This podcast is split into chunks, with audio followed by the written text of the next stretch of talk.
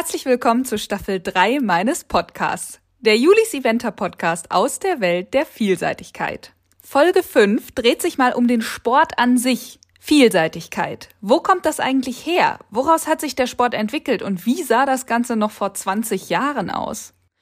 Eigentlich ja keine allzu lange Zeit, aber in diesem Sport schon. Es ist wirklich so gewaltig, was sich da entwickelt hat und was die Pferde 2000 zum Beispiel noch laufen mussten. Ich finde auch in Bezug auf Sicherheit hat sich unglaublich viel getan und ich habe mir für dieses Thema keinen geringeren Gast als Dr. Annette Wirwoll geschnappt. Sie ist im Jahr 2000 als Amateur bei Olympia gewesen, seitdem dem Sport unheimlich verbunden geblieben, ist auch Mitglied des Vielseitigkeitsausschusses und hat noch so viel weitere Rollen in ihrem Leben, aber das hören wir alles später. Ich bin Juliane Barth, besser bekannt als Julis Eventer mittlerweile, mein eigener kleiner Kosmos um die Welt der Vielseitigkeit, den ich mir hier erschaffen habe. Ich habe verschiedene Kanäle, also den Blog, YouTube, Facebook, Instagram und die drehen sich auch sehr viel um mich und meinen Alltag mit den Pferden, aber auch ein bisschen Berichterstattung. Hier im Podcast soll es aber um andere Themen gehen, also mal um Weiterbildung, mal um besondere Pferde oder auch Reiter, mal um Events, mal wirklich um News.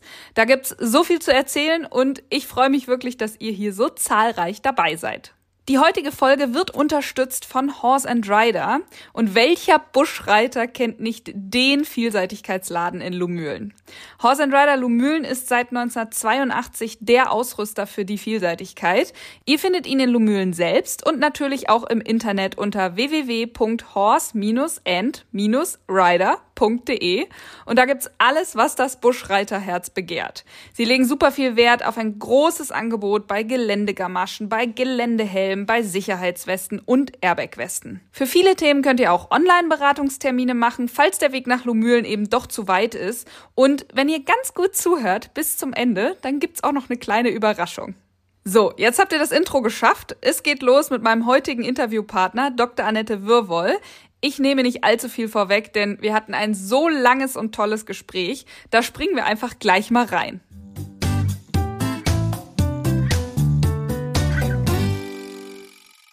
Ja, liebe Annette, erstmal herzlich willkommen in meinem Podcast. Ja, danke. Auch schönen Abend und schöne Grüße zurück aus Bayern.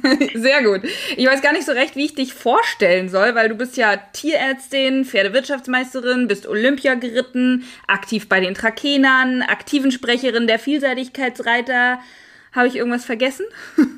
Nee, also ich finde, da hast du ja doch eigentlich schon eine gute Vorstellung abgegeben.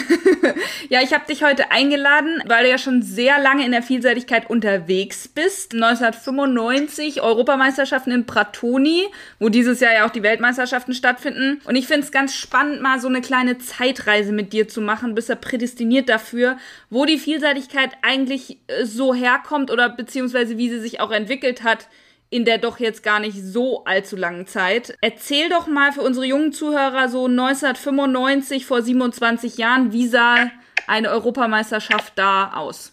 Naja, also 1995, das stimmt schon, das war mein erstes Championat. Da war ich, ich überlege gerade, 40.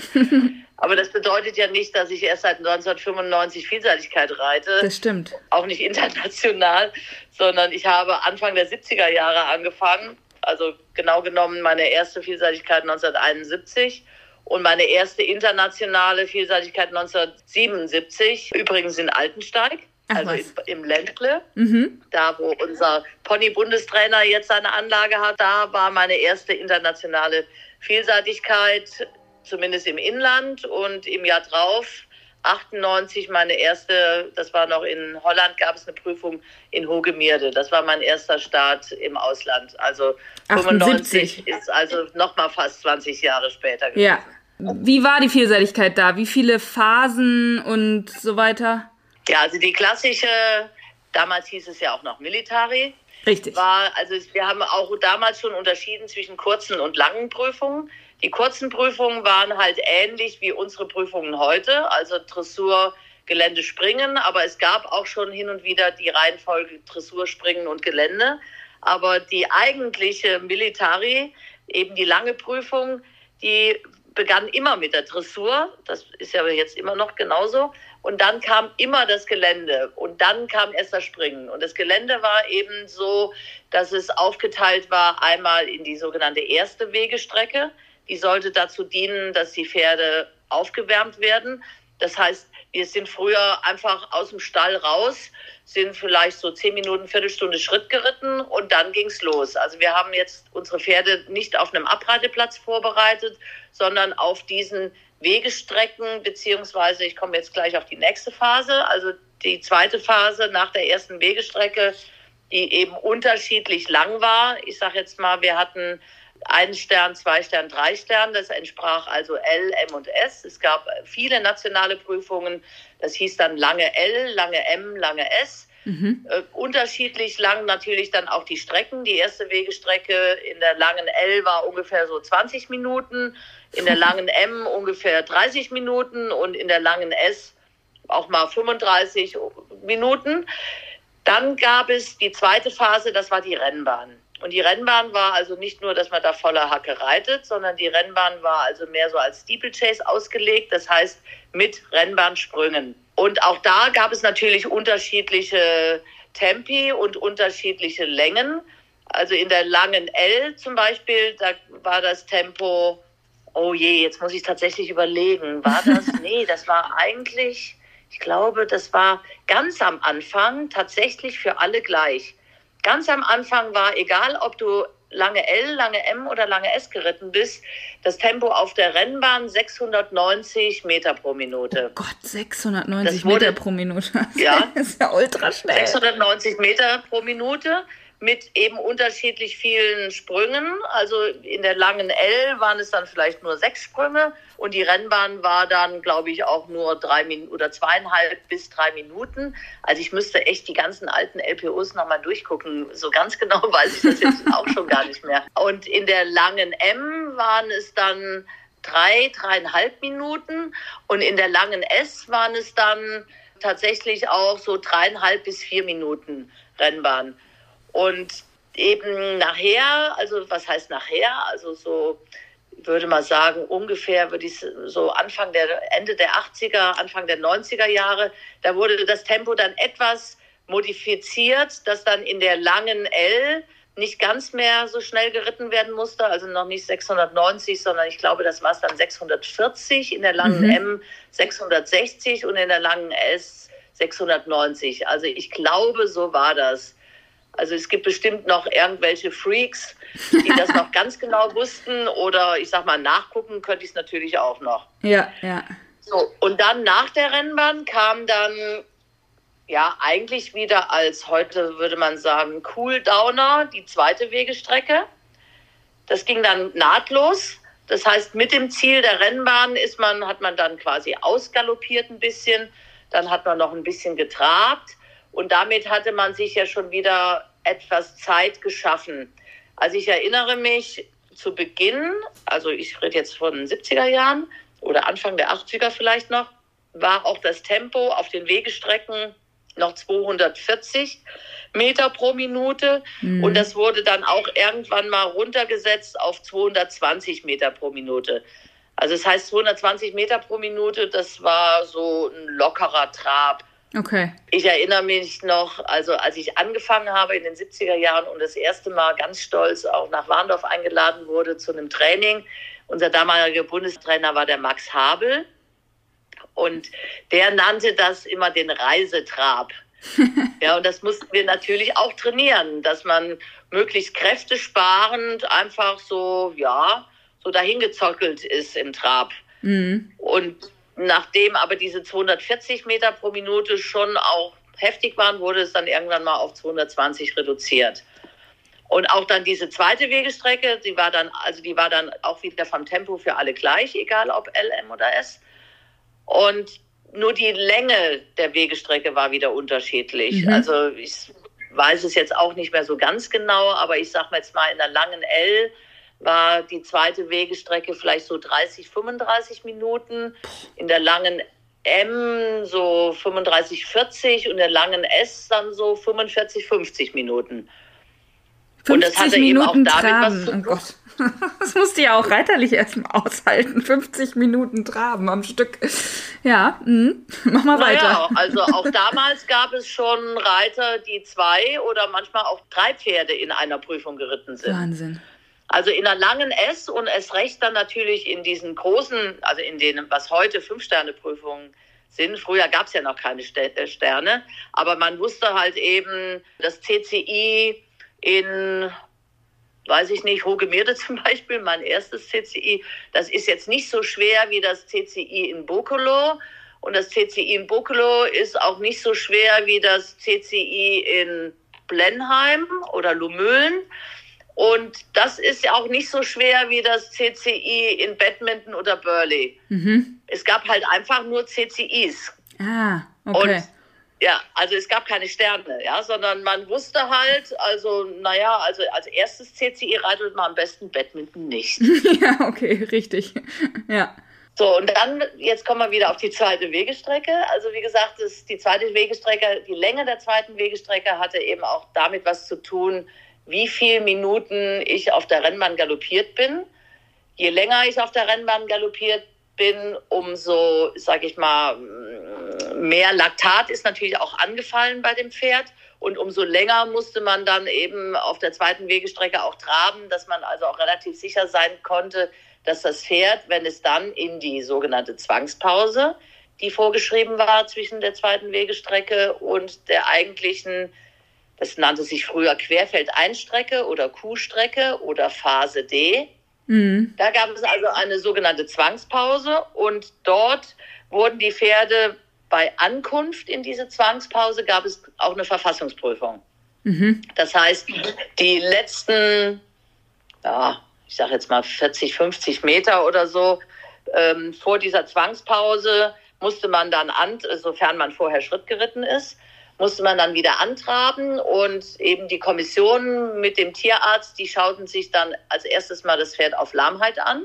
Also wenn dann da schon einer in die Zwangspause gehumpelt kam, dann war natürlich klar, dass die Reise zu Ende war, bevor er ins Gelände durfte. Mhm. Und dann wurden die Pferde aber auch abgehört, sowohl was Herzfrequenz und auch Atemfrequenz anbelangt, aber auch, ob es ein Herzgeräusch da war oder ähm, es war natürlich oft auch mal so, wenn es sehr heiß war und die Pferde auf dieser zweiten Wegestrecke wenig im Schatten waren, es war wenig Wind, also das sind ja alles so diese Parameter, die man heute weiß, dass ein Pferd runtergekühlt wird. Dann konnte es schon auch mal passieren, dass einer in die, in die Zwangspause kam mit noch einem relativ hohen Puls, mit dem er unter Umständen nicht ins Gelände hätte starten dürfen. Aber dann hatte man eben in diesen zehn Minuten auch die Möglichkeit, das Pferd abzuwaschen und äh, natürlich im Schritt zu führen. Und wenn ein Pferd jetzt mit einer etwas erhöhten Puls- oder Atemfrequenz in die Zwangspause kam, dann war es auf jeden Fall so, dass er dann nochmal reinspected, also nochmal nachuntersucht wurde, bevor das okay fürs Gelände kam. Mhm. Ja, und dann war es natürlich so, dass man dann ins Gelände geritten ist ohne einen einzigen festen Sprung vorher gemacht zu haben. Ach ja, stimmt. Das, äh, ja. Also es war dann nachher so, also zumindest ganz am Anfang in den 70er und 80er Jahren gab es das gar nicht. Nachher war es dann schon mal vereinzelt so, dass man dann in der Zwangspause dann vielleicht nochmal irgendwie dann einen Baumstamm hingestellt hatte oder so, damit man, bevor man ins, in die Querfeldeinstrecke geht, nochmal einmal einen Sprung machen konnte. Aber das war nicht oft. Das habe ich auch nicht oft erlebt. Also meistens war es so, dass quasi Sprung 1 der Querfeldeinstrecke der erste Geländesprung war, den man gemacht hat. das kann man sich heute wirklich nicht Und mehr da vorstellen. Ist mir, ach, da fällt mir gerade eine Story ein. Darf ich sowas erzählen? Ja, klar. ich hatte damals ein sehr gutes Nachwuchspferd, den Dingeldancer. Mit dem war ich in Lyon d'Angers. Und der war im Jahr, also in der Saison war der seine erste lange Prüfung, also national lange L gegangen. Und das war aber ein bisschen mehr so ein ländliches Turnier gewesen. Das heißt, da war die Rennbahn, ja, das waren halt einfach so Bürsten und die waren auch nicht so besonders hoch. Und da konnte man einfach so drüber galoppieren und da war der auch gut im Gelände und so. Und dann kam ich eben nach Lyon d'Angers und früher, also die, die schon in Lyon d'Angers waren, da wo quasi jetzt Start und Ziel ist, das ist ja die eigentliche Rennbahn in Leon. Ja. Mhm. Und da war eben auch die Rennbahn für die jungen Pferde. Und damals, also als ich da geritten bin, gab es auch noch nicht extra für sechs- und für siebenjährige Pferde, sondern es gab eine Prüfung, da waren eigentlich kaum sechsjährige Pferde, sondern die meisten waren sieben und einige waren aber auch schon acht. Es war eine einzige Prüfung. Und diese Rennbahn in Leon d'Angers, das war halt so eine richtige Rennbahn, so wie bei uns auch zum Beispiel Hannover-Langenhagen wurde ja auf der in Anführungsstrichen richtigen Rennbahn geritten oder in Gotha am Boxberg wurde über diese richtigen Rennbahnhindernisse, wo auch die Vollblüter drüber gehen, geritten. Und so war das in Leon d'Angers eben auch. Und ich war Zweiter nach der Dressur. Also ich weiß gar nicht, wie viele Starter da waren, 80 oder 90. Ich vergesse es nie. Mark Todd hatte gewonnen mit Warren Gors die Dressur. Das war das Pferd, was nachher Peter Thomsen hatte und auch Weltmeisterschaft geritten ist und Europameisterschaft. Oha. Der hatte gewonnen, ich war Zweiter. Ich war natürlich mordsstolz und bin also voll motiviert da ins Gelände geritten und kam dann auf die Rennbahn und mein, also Spitzname Didi, Dingle Dancer, der Didi, der bekam also natürlich solche Augen, als er dann diese Hecken sah und gleich an Sprung 1, ich kam richtig zum Reiten. Also ich habe richtig attackiert, diese, diese Rennbahnhindernisse. Da sprang er erstmal riesig drüber, weil die halt so hoch waren. Ja? Ja. Und ich dachte schon, ach du lieber Himmel, ja. Dann Sprung 2, wieder richtig attackiert. Dann sprang er schon nicht mehr ganz so hoch drüber. Sprung 3 wurde dann auch schon besser. Also jedenfalls nachher bei Sprung, ich weiß gar nicht, 7 oder 8, hatte er kapiert, dass man durch diese Hecken durchwischen konnte. Wahnsinn, So, ist aber ein kam- schneller Lerner. Dann kam die, genau.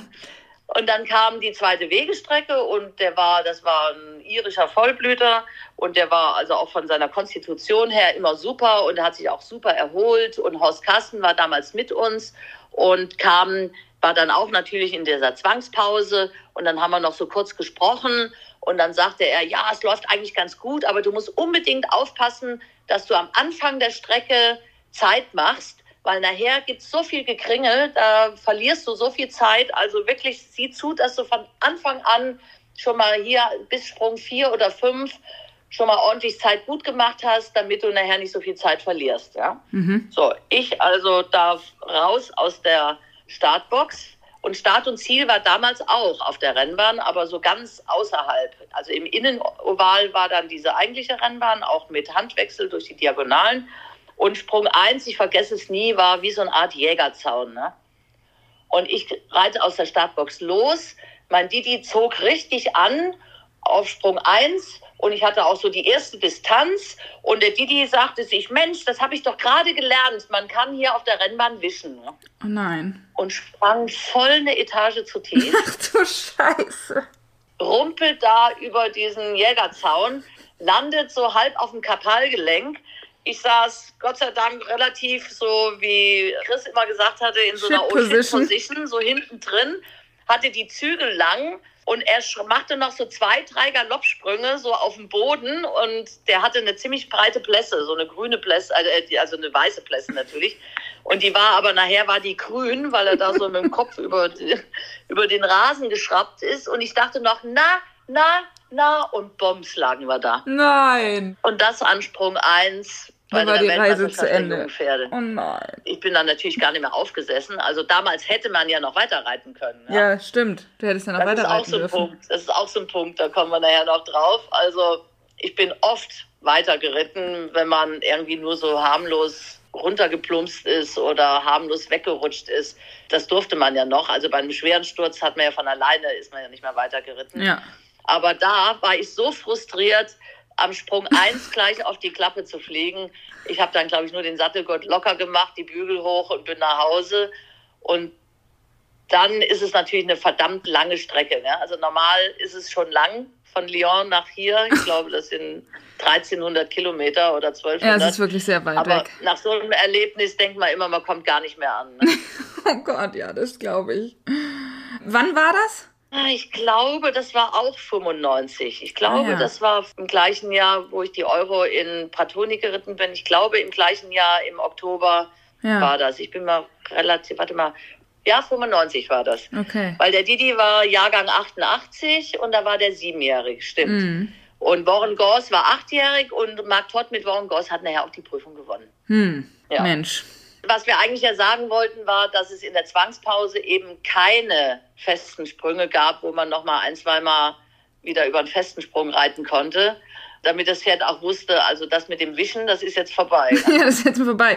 Aber, also man hat ja gedacht, man hat jetzt noch gar keinen Sprung gemacht. Das stimmt ja nicht, weil im Steeplechase, also auf der Rennbahn, hat man ja wenigstens schon mal einen Sprung gemacht. Also, ja, ja, ja. Genau, Ja, ja, genau. ja, Ja, das kam vorhin vielleicht. Also man hat da ja ordentlich Sprünge gemacht und eben auch schön aus dem Tempo.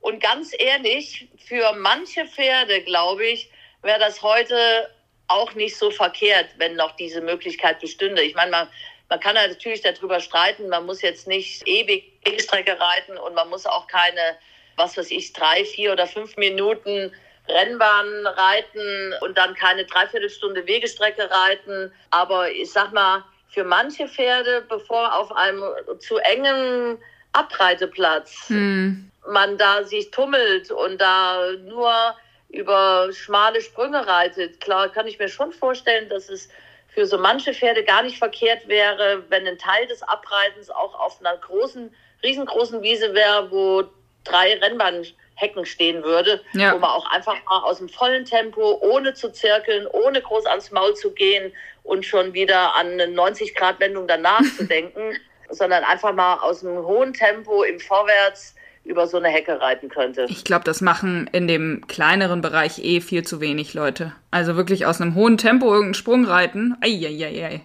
So E- und A-Bereich.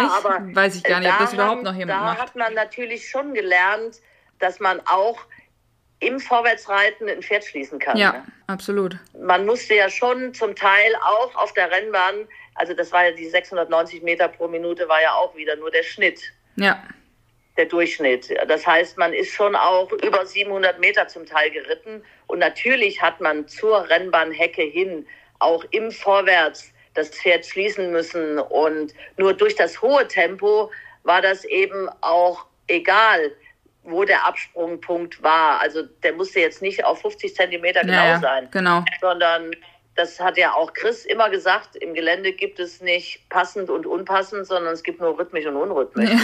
das ist richtig. Aber es ist schon krass, Ja. dass man, wenn wir jetzt mal bei L bleiben, dann sitzt man ja eigentlich eine Stunde, eine gute Stunde schon auf dem Pferd, bevor es in die eigentliche Geländestrecke ging, ne? Ja, also in der L war es, sag ich mal, so eine knappe Stunde, Ja. aber in der S waren es fast anderthalb. Boah.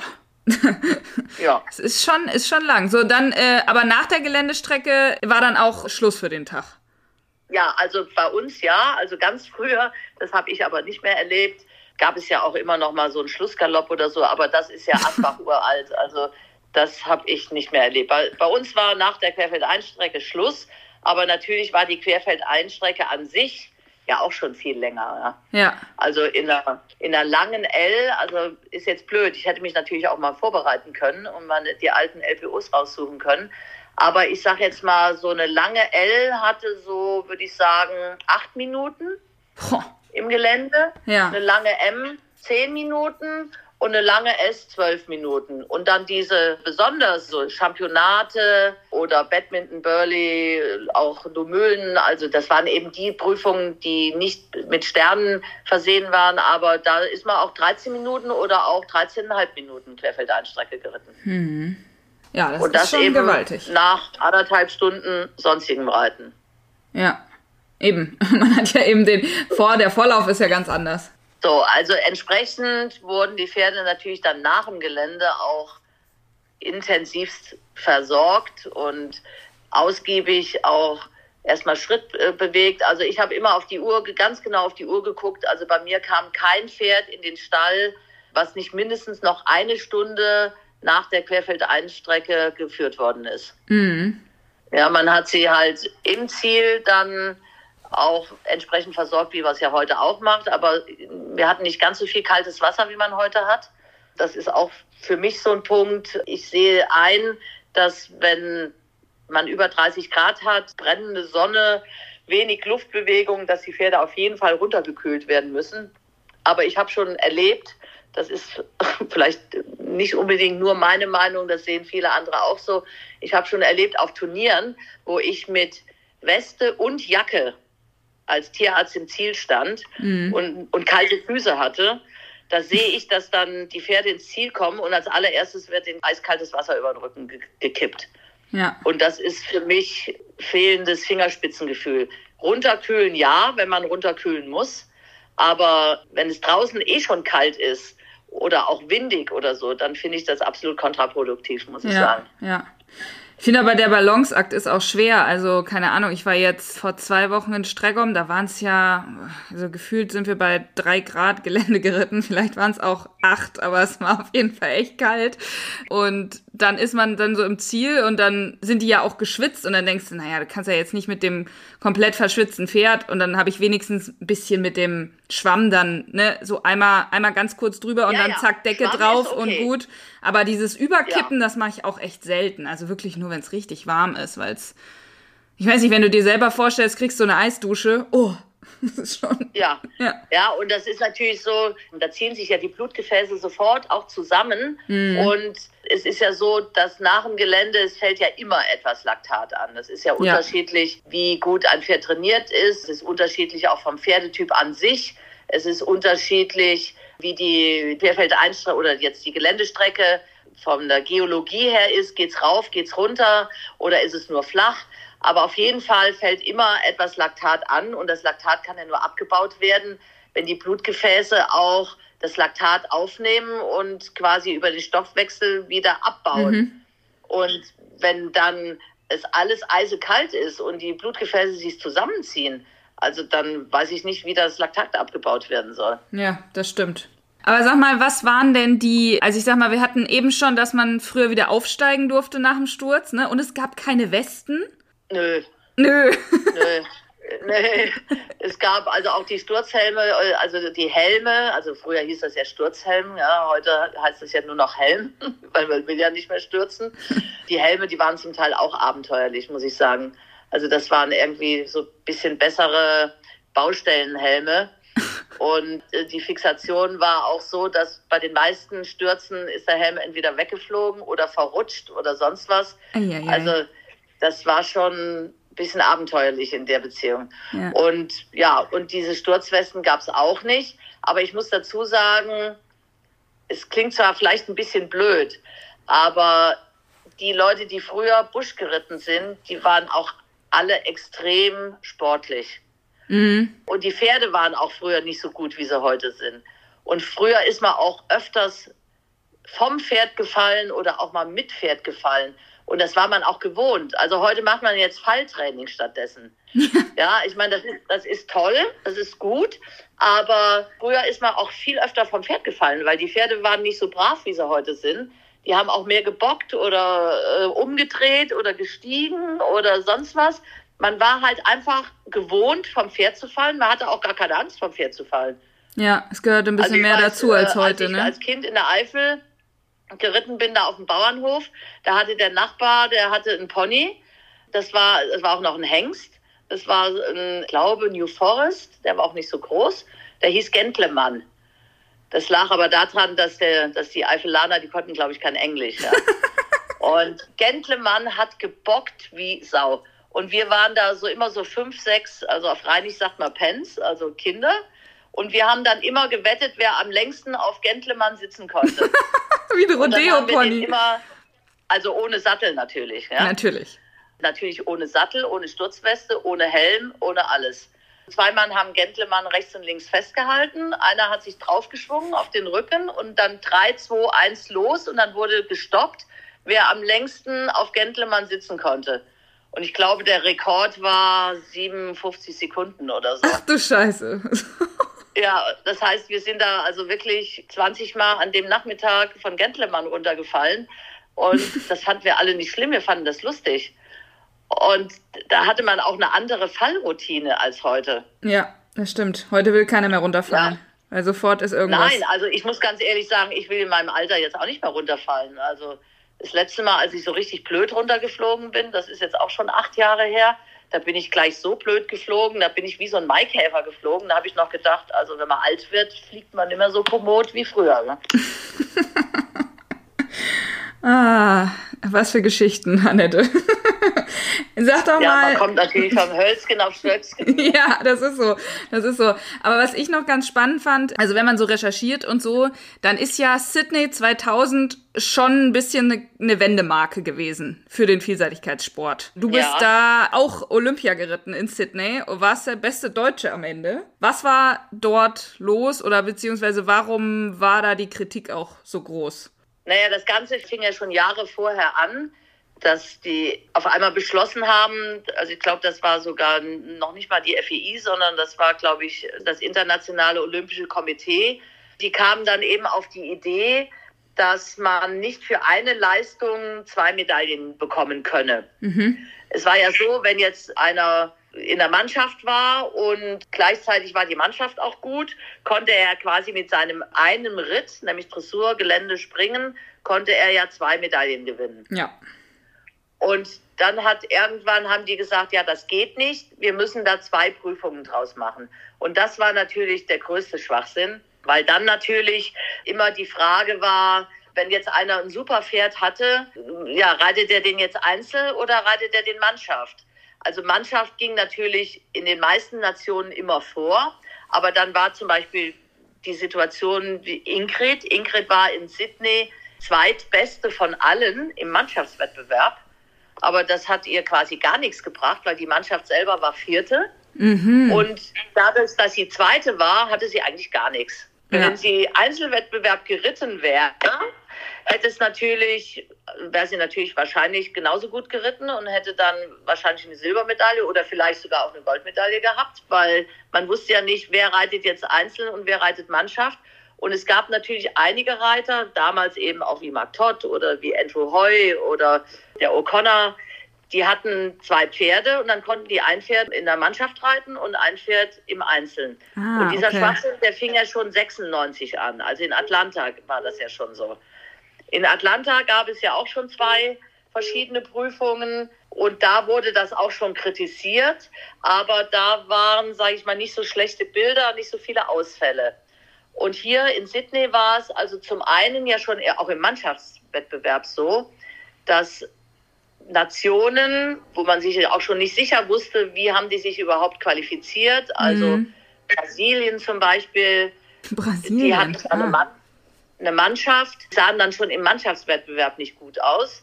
Und dann hatten auch etliche Nationen Einzelreiter, die auch wie auch immer sich wo qualifiziert hatten, wusste man nicht. Und da gab es halt einfach sehr viele und sehr unschöne Stürze in Sydney. Mhm. Und danach haben sie sich ja dann tatsächlich mal wieder zusammengesetzt und haben gesagt, also so geht's auch nicht weiter. Das hat keinen Sinn mit diesen zwei Prüfungen, Einzelreiter und Mannschaftsreiter. Und ab Athen gab es ja dann erstmalig diesen Modus mit diesem zweiten Springen. Mhm. Dadurch haben die natürlich diese, dieses Argument, man bekommt nicht für eine Leistung zwei Medaillen ausgehebelt, indem sie gesagt haben, die eine Leistung war Dressurspringen Gelände. Damit ist der Mannschaftswettbewerb abgeschlossen. Das ist die eine Medaille. Und für die andere Medaille muss ich halt nochmal ein Springen reiten. Ja. Und deswegen ist also seit Athen dieser Modus mit diesem zweiten Parcours olympisch. Und auch seit Athen gibt es ja keine Rennbahn mehr. Ja, genau. Also sie haben also ja auch letzte, deutlich das letzte die... Championat, das letzte Championat, was mit Rennbahn durchgeführt wurde, war in Punchestown eben 2003. Ah ja, okay. Danach war es natürlich dann so, so eine Zeit lang, es wurde insbesondere uns Deutschen ja auch sehr angekreidet, weil wir waren ja da auch mit federführend, die gesagt haben, wir wollen das nicht mehr so diese endlosen Wegestrecken oder diese Rennbahn über fünf Minuten und wir wollen einen anderen Modus. Das wurde uns dann zunächst so ein bisschen vorgeworfen, naja, die Deutschen, die haben halt auch so ihre Warmblüter, ihre sich gut bewegenden und gut springenden Warmblüter. Die haben das nur gemacht für ihre Pferdezucht. So kam zumindest ein Teil der Argumente. Und es war auch, sage ich mal, eine ganze Zeit lang so, dass der Pferdetyp auch schwerer wurde. Ja. Und da wurden auch wirklich viele Pferde auch in Deutschland gekauft, die sich gut bewegten, die gut sprangen, insbesondere eben unter dem Aspekt, dass es ja auch ein zweites Springen gibt bei Olympia, dass das Pferd eben auch dann zweimal am besten null gehen muss im Parcours. Ja. Vorher, also in der Zeit, wo ich noch geritten bin, da gab es ja, also es gab natürlich auch deutsche Pferde im Sport, aber ein ganz großer Anteil waren entweder englische Pferde, irische Pferde und dann eben auch nachher australische und neuseeländische Pferde. Also Ja. entweder waren das reine Vollblüter oder so, ich sag jetzt mal, der Klassiker war immer Seven Eights, haben die Engländer immer gesagt, also sieben Achtel Vollblüter, die eben nicht ganz rein Vollblut gezogen waren oder vielleicht sogar auch nur 15 Sechzehntel oder so, aber auf jeden Fall viel höher im Blut stehende Pferde, weil eben diese Stamina, dieser Ausdaueraspekt damals sehr viel höher war als jetzt. Ja, das stimmt. Aber nach dieser Phase, wo eben viele warmblütige Pferde eben im Einsatz kamen, also ich sage jetzt mal, man kann nicht alles über einen Kamm scheren. Es gibt überall Ausnahmen. Es Absolut. gibt bei dem Vollblüter Ausnahmen. Es gibt bei dem reinen Warmblüter, der also selbst bis in die vierte Generation kein Vollblut hat, auch Ausnahmen. Es kommt immer darauf an, wie sich ein Pferd bewegt. Es gibt Halbblüter, das sind auf gut Deutsch gesagt Trampeltiere, die wirklich hart in den Boden galoppieren. Und es gibt aber auch Pferde, die haben bis in die dritte, vierte Generation kein Vollblut, aber die galoppieren trotzdem leicht. Ja. Leichtfüßig über den Boden drüber, die hört man nicht. Also man muss immer gucken, höre ich ein Pferd schon aus 500 Meter Entfernung, wer der da angedonnert kommt, oder höre ich das Pferd nicht? Also da achte ich immer sehr drauf, ob man Ja, ein Pferd galoppieren hört Hinweis. oder ob man nicht Ja. hört. Ja.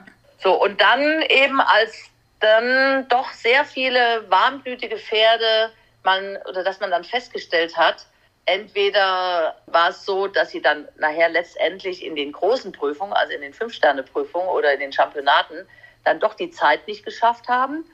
Oder dass sie im Gelände dann so, ja, ausgelutscht werden mussten, ans Limit gegangen werden musste, dass sie nachher am nächsten Tag dann auch nicht mehr gut sprangen. Ja. Also es gab durchaus Pferde, die in Kurzprüfungen, wenn das Springen vorm Gelände war, regelmäßig null gingen oder höchstens mal einen um hatten.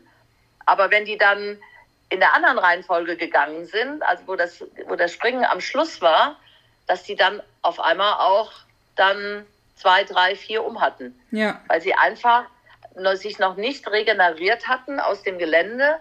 Und man weiß ja auch, dass die Vollblüter oder damit auch die im Hochblut oder höher im Blut stehenden Pferde ähm, eine andere Muskulatur haben und vor allen Dingen einen anderen Muskelstoffwechsel haben als die reinen Warmblüter. Da kam man dann auch wieder dazu, dass man sagt, naja, also wenn ich jetzt mehr reiten will als nur A und L oder vielleicht auch M, oder vielleicht auch mal eine Kurz-S. Also ich sage jetzt heute, heutzutage vier Sterne kurz und das eben auch auf flachem Gelauf. Das kann ich nach wie vor mit einem Warmblüter reiten. Ja. Aber in dem Moment, wo die Prüfungen länger werden oder eben kopiertes Gelände, da brauche ich nach wie vor den Blutanteil. Ja. Vor allen Dingen, also wie gesagt, das war jetzt nicht nur so, dass man dann mit diesen etwas warmblütigeren Pferden dann diese Probleme hatten, sondern auch, dass man festgestellt haben, die halten unter Umständen auch nicht so lange wie Mhm. die, die, die so unaufwendig galoppieren. Klar. Die mehr wie so ein Blüter galoppieren, nämlich nur so flach über den Boden und Sich auch nicht so Äh, verbrauchen, natürlich. ja, ich, ja, ich kannte mal so einen Pferdehändler aus Aachen, der hat dann immer gesagt, der berührt nur aus Gefälligkeit den Boden. Oh. Ja, also, ja, es ist etwas anders beschrieben, aber man weiß ja, was gemeint ist. Ja, ja, Die absolut. wirklich nur so, so flach über den Boden, schnell repetieren, wirklich nur kurz am Boden sind und nicht so immer platsch, bei jedem Galoppsprung so platsch Ja. auf den Boden aufknallen. Ich habe ja mal überlegt, ob das jetzt in so diesem modernen Pferdesport, wo wir jetzt sind, ob das wirklich noch zeitgemäß ist, das Springen am Ende zu haben. Naja, was heißt zeitgemäß? Man muss ja wissen, was will ich, ja? Also die Ursprünge der Vielseitigkeit waren ja so, dass man gesagt hat, man muss im Gelände so reiten, dass ich immer noch so viel Sprit im Tank habe, ähm, dass ich am nächsten Tag auch noch einen ordentlichen Parcours reite. Ja, okay. Das war die, das, das war die Ursprungsidee. Und, und wenn ich mir überlege, also auch noch in den, also auch noch in den 70er Jahren, da war damals auf der Rennbahn, hat man 0,8 Punkte pro Sekunde bekommen. Für Zeitfehler? Im Gelände Strafpunkte. Ja, ja, ja genau. Mhm. Pro Sekunde. Im Gelände auch 0,4, wie heute auch. Also ganz am Anfang, wo ich geritten bin in den 70er Jahren, da war ein Springfehler 10 Punkte. Boah. Und das war verdammt viel.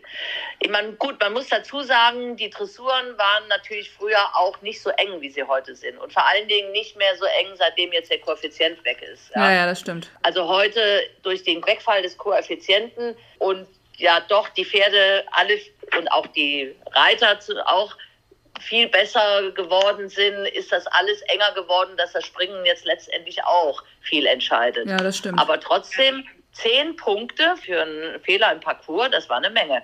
Ja, und es wurde dann irgendwann mal, ich glaube in den 80er Jahren, wurde aus den zehn Punkten dann fünf Punkte. Dann, ich glaube, das war sogar schon vor Sydney noch, wurde das dann eben an das internationale Springen alle angeglichen, dass dann ein Springfehler vier Punkte waren. Aber die ursprüngliche Idee war, ich muss im Gelände so in mein Pferd hineinhorchen, so hat man immer gesagt. Da hatte man auch nicht so diese riesen Uhren, die man heute hat, sondern man ist so geritten, wie man das Gefühl hatte, wie das Pferd drauf ist an dem Tag. Ja, aber das ist ja heutzutage auch nicht mehr so, ne? Also die meisten wollen einfach in der Zeit ins Ziel reiten und dann siehst du viele müde Pferde im Springen am nächsten Tag. Ja, deswegen sage ich, was heißt zeitgemäß. Ja, ja, ähm, stimmt. Wenn ich dann sage, es ist zeitgemäß, dass ich den, äh, das Springen vorher habe und dafür kann ich mein Pferd im Gelände auf Teufel komm raus alle reiten, weiß ich nicht, ob das zeitgemäß ist. Also ich finde die Grundidee, dass man so im Gelände reitet, dass das Pferd am nächsten Tag so fit ist, dass es auch noch einen guten Parcours gehen hat, finde ich zeitgemäßer, muss ich ganz ehrlich sagen. Ja, ist eine andere Perspektive, also eine andere. Ja, genau. Genau, genau. genau. Ja, ja. Weil deswegen sage ich ja, muss man mal definieren, definieren, Total. was heißt zeitgemäß. Mhm. Zeitgemäß ist heute genauso zeitgemäß wie früher, dass wir nicht so reiten, dass unser Pferd anschließend hin ist oder zumindest mal halb hin oder sowas, sondern dass ich mein Pferd A schon mal so trainiere, dass es fit ist und B, wenn ich merke, an dem Tag ist er nicht so gut drauf, dann reite ich halt einfach langsamer ja. im Gelände und habe im Hinterkopf, ich will ja morgen auch noch einen guten Parcours reiten. Aber ich finde es auch zeitgemäß, dass der Parcours hinten ist, weil das für mich auch aktives Horsemanship ist. Mhm. Ja, es ist eine gute Perspektive. Ähm, wenn wir jetzt einmal so ein bisschen chronologisch sozusagen zurückspringen, ähm, nach Sydney hast du ja sozusagen deine ja, aktive Karriere im Sattel beendet. Hatte das ja, was mit nicht Sid nach Sydney, sondern in Sydney. In Sydney. also ja, gut. Ich, als die langen Prüfungen noch waren, gab es, also da war ich, ich war zweitälteste da. Der Eddie Stippe war, der, der war der Älteste, der da geritten ist. Also jetzt in der Vielseitigkeit, ja. ja. Und vom gesamtdeutschen Team war ich auch die zweitälteste. Der Jochen Schürmann, das ist ein Segler. Der war auch, ich glaube, noch mal ein halbes Jahr oder ein Jahr älter als ich. Also äh, ich war ja damals 45, ja. Ähm, Wärst du heute so, dann wäre es kein so, Problem mit Endo. War das nicht so Usus, dass man da mit über 40 noch ja. international Vielseitigkeit reitet. Heute ist das ja deutlich anders. Also Absolut. wenn man heute mal sieht, wie viel über 40, über 50 und zum Teil auch noch über 60 Vielseitigkeit reiten, das war, als es noch lange Prüfungen war, nicht so Usus. Ja. Und deswegen hatte ich mir damals vorgenommen, ich hatte damals auch private Probleme und habe mich da so wirklich dran hochgezogen und habe gesagt, Mensch, wenn ich das schaffe, zu Olympischen Spielen zu kommen, A als Amateur, B mit 45, mhm. dann höre ich auf. Weil besser kann es nicht werden, es kann ja eigentlich dann nur noch schlechter werden. Und nachdem es ja viele Beispiele gibt, ja jetzt nicht nur in der Reiterei, also ich sag mal, der Beckenbauer hätte auch besser vorher aufgehört, Fußball zu spielen und der Boris Becker hätte, glaube ich, auch besser vorher aufgehört, Tennis zu spielen, gab es auch eine ganze Reihe Reiter, die, glaube ich, auch ja nicht auf ihrem Zenit aufgehört haben, sondern erst aufgehört haben, als einer, der sie gut kannte, gesagt hat, hör mal, weißt du was, ich glaube, es ist besser, du hörst jetzt ja, auf. Ja. Also das wollte ich nicht, dass mir das einer irgendwie irgendwann mal sagt. Und deswegen hatte ich mir vorgenommen, wenn ich das schaffe, dann ist das mein letztes Turnier. Und ja. genauso bin ich auch in den Parcours reingeritten und habe genau gewusst, so das ist jetzt mein, mein letzter Parcours. Also gut, ich bin nachher mal für eine Mannschaft mal ein Arschspringen geritten hier, so ja, Familienmannschaft irgendwann mal.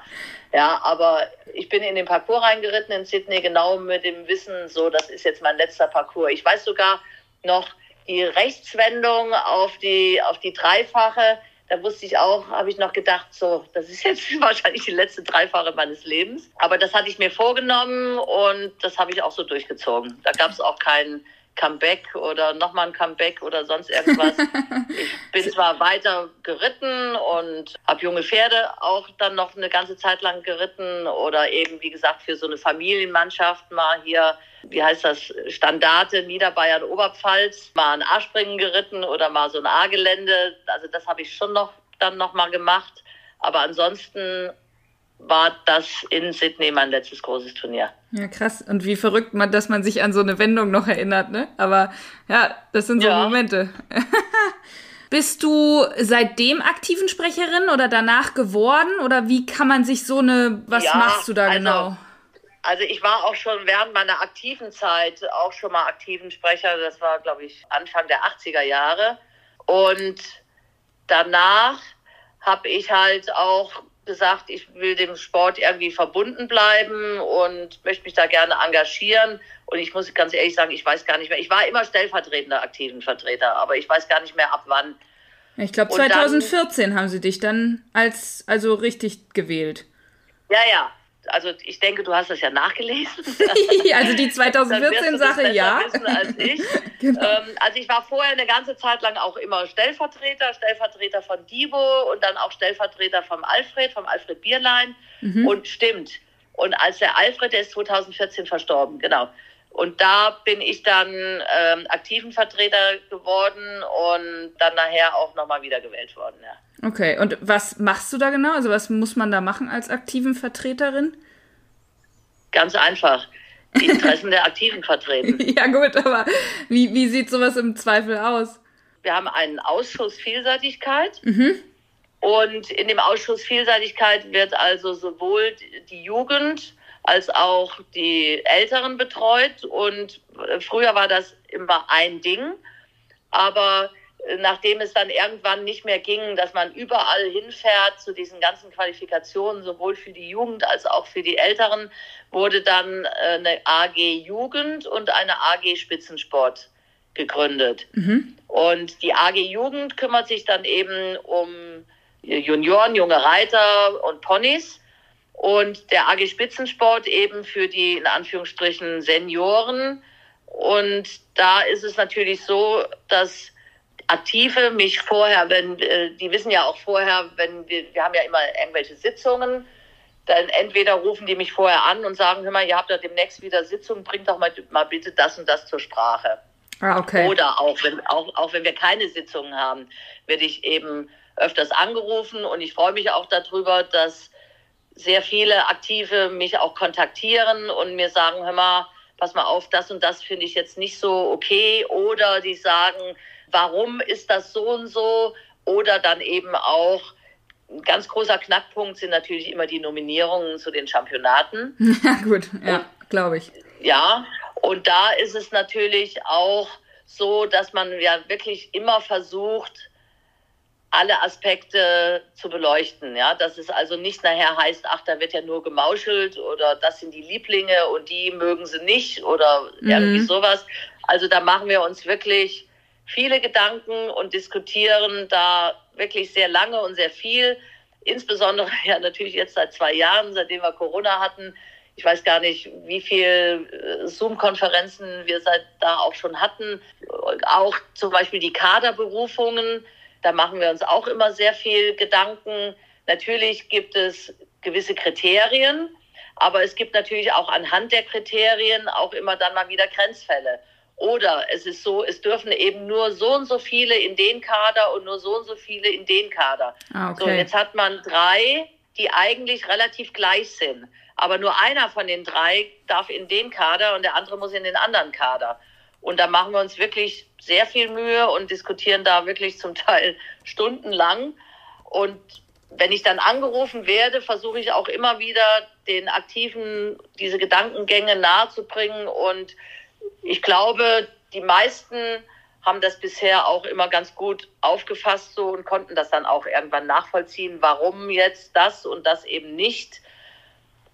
Ja, ja umfangreiche Aufgaben. Ich ja selber ähm, keine Eigeninteressen habe, ja, ich reite ja selber nicht. Ich habe auch kein Pferd, was in, in einem Olympia oder sonst wo Kader ist. Ich habe auch weder Ehemann noch Tochter noch sonst irgendwas, die eben da in Frage käme für diese Kader, kann ich natürlich auch ganz unverblümt, auf gut Deutsch gesagt, meinen ja, Mund aufmachen. Das stimmt. Und da auch für Sachen eintreten, weil ich kann ja nicht mit irgendwelchen Sanktionen belegt werden. Ne?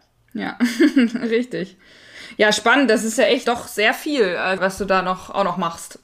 Neben deiner laufenden Tierarztgeschichte und so weiter und so fort. Also immer ja, was gut, los. Ich, ich habe mal gelernt, wer rastet, der rostet. und das Schlimmste für mich wäre, wenn ich jetzt den ganzen Tag auf der Couch zubringen müsste oder am Strand liegen müsste und mit den Fingernägeln Muster in den Sand kratzen. Also das ist nicht so mein Ding. Das ist nicht so dein Ding.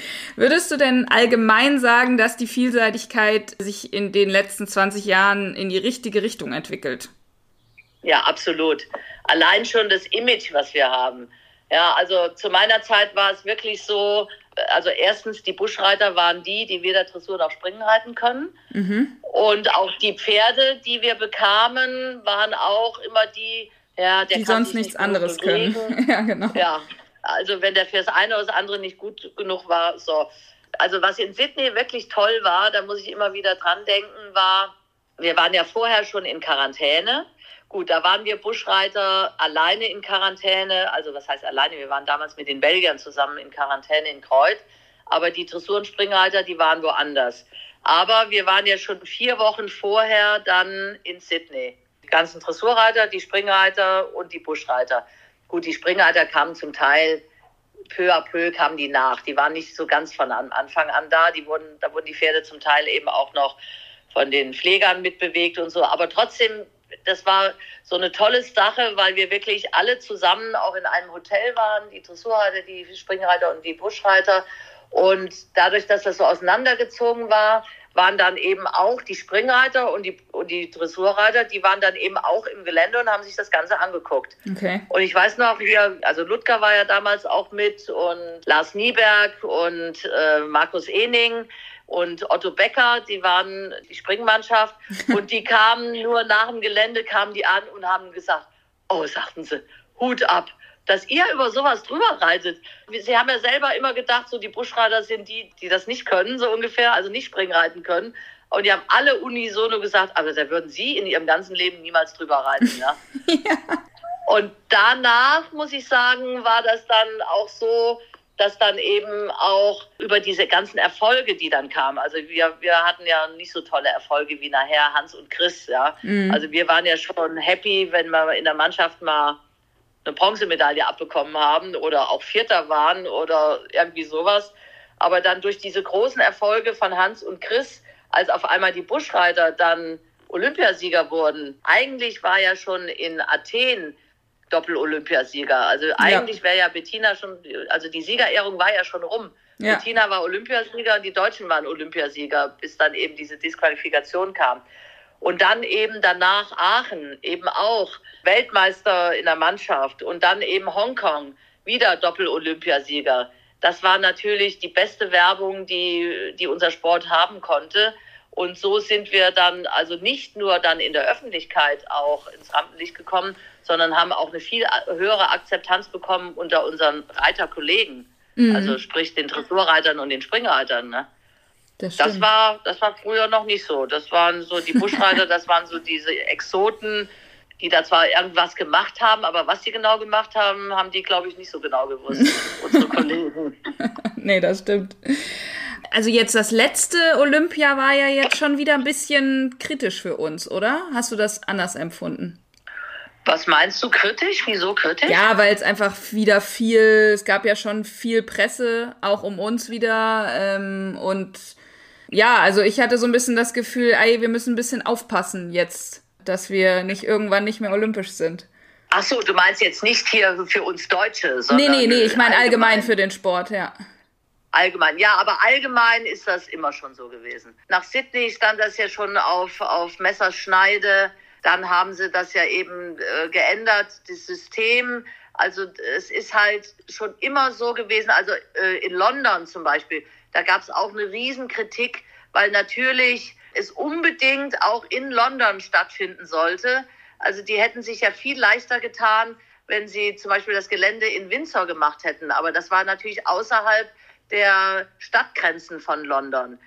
Aber die Kritik ist natürlich auch zu Recht, weil gerade jetzt zum Beispiel London, das Beispiel, da wurde für eine einzige Prüfung mit viel Geld und viel Aufwand eine Geländestrecke hingebaut und die war ja zum Teil ja auch noch so auf, ich sage jetzt mal auf Stelzen gebaut, damit eben der Boden nicht kaputt geht. Und das kostet natürlich enorm viel. Also diese Kritik, die haben wir schon immer. Und die wurde aber jetzt in den letzten, für mich, also ich sage das jetzt einfach so, frei Schnauze, das ist jetzt keine offizielle Version, sondern das ist meine persönliche Version. Also viel der Kritik kann ich auch nachempfinden. Ich weiß nicht, warum sie nicht zum Beispiel da gerade in London das Gelände an einer bestehenden Geländestrecke gemacht haben, dann wäre das deutlich billiger gewesen, das Ganze. Und die Hauptkritik ist natürlich die Kosten. Und solange dann eine Strecke wie in London oder auch wie in Tokio jetzt nur für diese Vielseitigkeit gebaut wird und davor ja. nie und danach auch nie mehr, da kann ich die Kritik verstehen, muss ich sagen. Ja, das stimmt. Aber ich fand es auch. In Sydney ist also ein Großteil der Strecke. Ich bin vor zwei Jahren, habe ich eine Freundin auf den Philippinen besucht.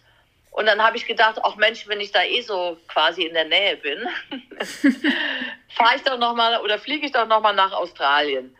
So, und dann bin ich mit der Freundin eben von den Philippinen, sind wir nach Sydney geflogen und dann haben wir da so auch Ausflüge gemacht in die Umgebung. Leider war das genau in der Zeit, als diese ganzen Waldbrände waren. Aber ich bin zu, in den Horsley Park, also da, wo, wo quasi die Anlage ist, wo auch die Geländestrecke ist. Und ich sage jetzt mal, ein Großteil der Geländestrecke existiert immer noch.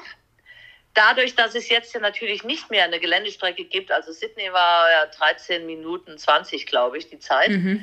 ist ein Teil der Strecke von damals ist jetzt nicht mehr. Der ist jetzt Freizeitpark, das brauchen die auch nicht mehr. Aber die machen nach wie vor Prüfungen da und das etwas, sage ich mal, kompaktere Gelände, also ich sage jetzt mal ungefähr 60 Prozent der ursprünglichen Geländestrecke diesseits einer Straße, die ist immer noch da. Ich habe sogar noch zum Teil verfallene Sprünge von 2000 gesehen und auch fotografiert.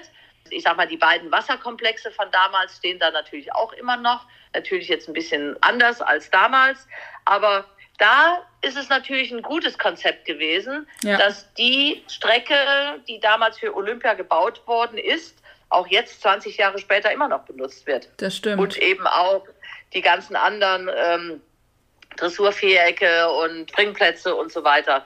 Aber wenn das natürlich irgendwo mitten in eine Stadt gebaut wird, und nachher wieder alles entfernt wird, da kann ich die Kritiken gut verstehen, dass man sagt, wieso macht man das? Ja, das stimmt. Ich fand aber, weil du vorhin das auch bei Sydney gesagt hast mit den Qualifikationen, das hat man sich bei Toko jetzt auch ein bisschen gefragt, weil sie hatten ja diese Flaggen, also wegen More Flags, das auch ein bisschen geändert und dann hatten wir da irgendwie Thailänder reiten, wo man ja schon ja. sehr sicher sehen ja. konnte, dass die das Pferd nicht konditionell richtig vorbereitet ja. hatten das ist vollkommen richtig. Das ist jetzt der nächste Punkt mit diesen More Flags und dass dann deswegen nur noch drei starten dürfen. Also das ist natürlich wieder konzentrierter Schwachsinn von irgendwelchen, sorry, aber Sesselpupern entwickelt, ja. die von der Materie keine Ahnung haben, im klassischen Sinne am grünen Tisch entschieden worden ist. Und das ist natürlich ein absolutes No-Go, weil ich sage jetzt mal, in gewissen Ländern kann man nun nicht mal Vielseitigkeit reiten. Ja, ist so. Ja, also wenn ich jetzt an irgendwelche afrikanischen Länder denke,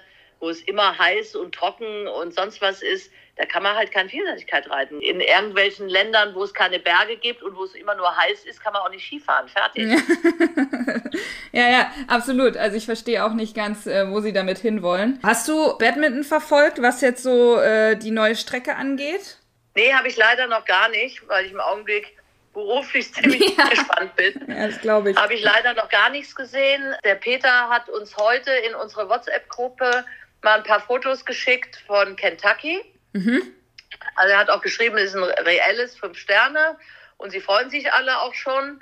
Ich muss gestehen, ich muss jetzt irgendwie mal gucken, dass ich, ich habe jetzt eh gerade wieder Nachtschicht, weil eben zwei Stuten von uns soweit sind, dass die Fohlen, aber ich glaube, ich muss mal jetzt ins Netz gehen und mir da mal sowohl Badminton als auch Kentucky die Strecke anschauen. Ja, ja, ich hatte nur die Frage, weil man ja schon, also gerade in der Entwicklung der Vielseitigkeit viel auf Sicherheit geht und MIM-Systeme und dies und jenes und Badminton macht jetzt so ein bisschen Back to the Roots. Äh, wir machen nochmal ein verschärftes Vicarage V und wir bauen eine Broken Bridge, die einfach gefühlt in der Mitte aufhört.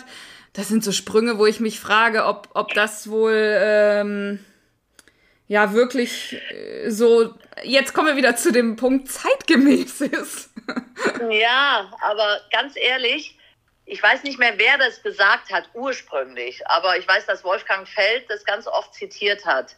Also ich denke, irgendein berühmter englischer, britischer Parcoursaufbauer hat das mal gesagt und Wolfgang Feld hat das ganz oft zitiert. You must frighten the rider, not the horse. Und in der mhm. Regel ist es wirklich so, solche Sprünge, wo man sagt, oh Gott, das geht ja gar nicht. Und wo die Reiter auf gut Deutsch gesagt richtig Respekt vorhaben. Da passiert in der Regel weniger als an irgendwelchen Sprüngen, wo man denkt, ach, pff, Finger in der Nase, Füllsprung, zack, zack, reite ich einfach mal so gegen und so weiter. Mm, ja, ihr seid ja früher noch über ganz also andere jetzt, Sachen gesagt, geritten. Ich kann jetzt von Badminton von diesem Jahr noch nicht mitreden, weil ich es noch nicht gesehen habe, ja.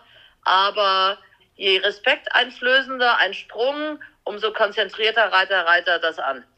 Ja, ist im Umkehrschluss ja vielleicht ein ganz guter Hinweis für alle Hörer, dass man jeden Sprung respektieren sollte.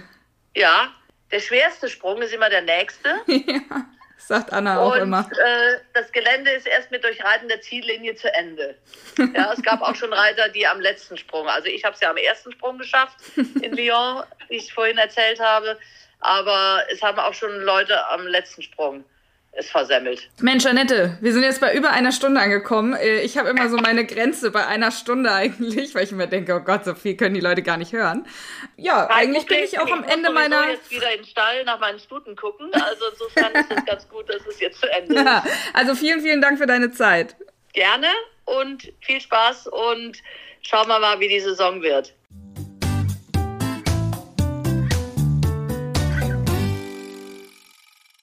So war das damals. Für mich gefühlt ein völlig anderer Sport. Wenn ich mir überlege, ich müsste Nessie konditionell dahin bringen, dass wir erstmal eine knappe Stunde unterwegs sind, um überhaupt Gelände zu reiten, mit Rennbahn und 690 Meter pro Minute, das ist einfach so krass, diese Vorstellung. Oder auch ich, ob ich das fitnessmäßig überhaupt schaffen würde. Vor allen Dingen auch, wenn man theoretisch jetzt noch ein Pferd in einer kleineren Prüfung reitet oder so. Also das ist schon eine völlig andere Hausnummer. Ich glaube auch, dass es früher weniger Leute gab, die eben die Chance hatten, dann überhaupt in diesem Sport mal Fuß zu fassen, da mal reinzuschnuppern, weil ja, man brauchte eben so eine krasse Grundfitness und ja, auch in den kleineren Klassen war es einfach deutlich schwerer als heute. Es gibt ja für alles Pro und Contra. Deswegen fand ich es aber gerade spannend, mal jemanden zu haben, der eigentlich so kein Blatt vor den Mund nimmt und im Sport schon so viel gemacht hat, so viel bewegt hat, eben selber auch bis zur schweren Klasse geritten ist und ja, da einfach auch mal ein paar Für und Widers zu besprechen, auch was das Thema zeitgemäß angeht. Was ist zeitgemäß? Da gibt's einfach unterschiedliche Meinungen. Und das finde ich auch gut so, weil man Sachen auch einfach mal aus einer anderen Perspektive betrachten kann. Vielen Dank an dieser Stelle nochmal an Horse and Rider für die Unterstützung dieser Folge. Da hat das Team um Geschäftsführer Karl Bolten das Online-Angebot neben dem Thema Vielseitigkeit übrigens auf über 30.000 verfügbare Artikel erweitert und eben generell das ganze Online-Business total neu aufgezogen. Es gibt zum Beispiel auch die Horse and Rider Service Card. Da erhaltet ihr als Stammkunde online und offline super viele Rabatte und Aktionen. Aber natürlich gibt's alles auf der Webseite horse-and-rider.de. Findet ihr natürlich aber auch bei Google. Und jetzt kommt die Überraschung. Mit dem Code Hashtag Podcast erhaltet ihr bis Ende Mai, also wirklich lange, über einen Monat, 10 Euro Rabatt ab einem Einkaufswert von 100 Euro. Dürft ihr auch weiter sagen. In der nächsten Folge hören wir endlich mal wieder eine Pferdegeschichte. Ihr habt euch dieses Format wieder mehr gewünscht. Davon gab es letztes Jahr, also in Staffel 2, nicht allzu viele. Dabei sind das immer so emotionale Geschichten von Reitern, die mit den Pferden so besondere Verbindungen haben oder hatten. Und nächstes Mal hören wir eine noch sehr junge Reiterin, die ist gerade 21, die mit ihrer Fairy Tale von A bis vier Sterne erfolgreich war in den letzten Jahren. Die beiden haben wirklich alles zusammen zum ersten Mal erlebt und sich das selber erarbeitet. Na, wisst ihr, um wen es geht? Schreibt es gern mal in die Kommentare oder mir bei Instagram. Ich bin gespannt, ob ihr wisst, wen ich meine. Ansonsten freue ich mich über Podigy-Abos oder auch ein Abo in eurer Apple-App. Oder auch da ist Feedback super cool in Form von Sternen oder da könnt ihr auch was zu schreiben, so eine Art Review, weil so steigt der Podcast da auch im Ranking, also bei Spotify und auch bei Apple. Und dann werden ja auch mehr Leute noch darauf aufmerksam. Also vielen Dank an euch. Stay tuned und bis nächste Woche.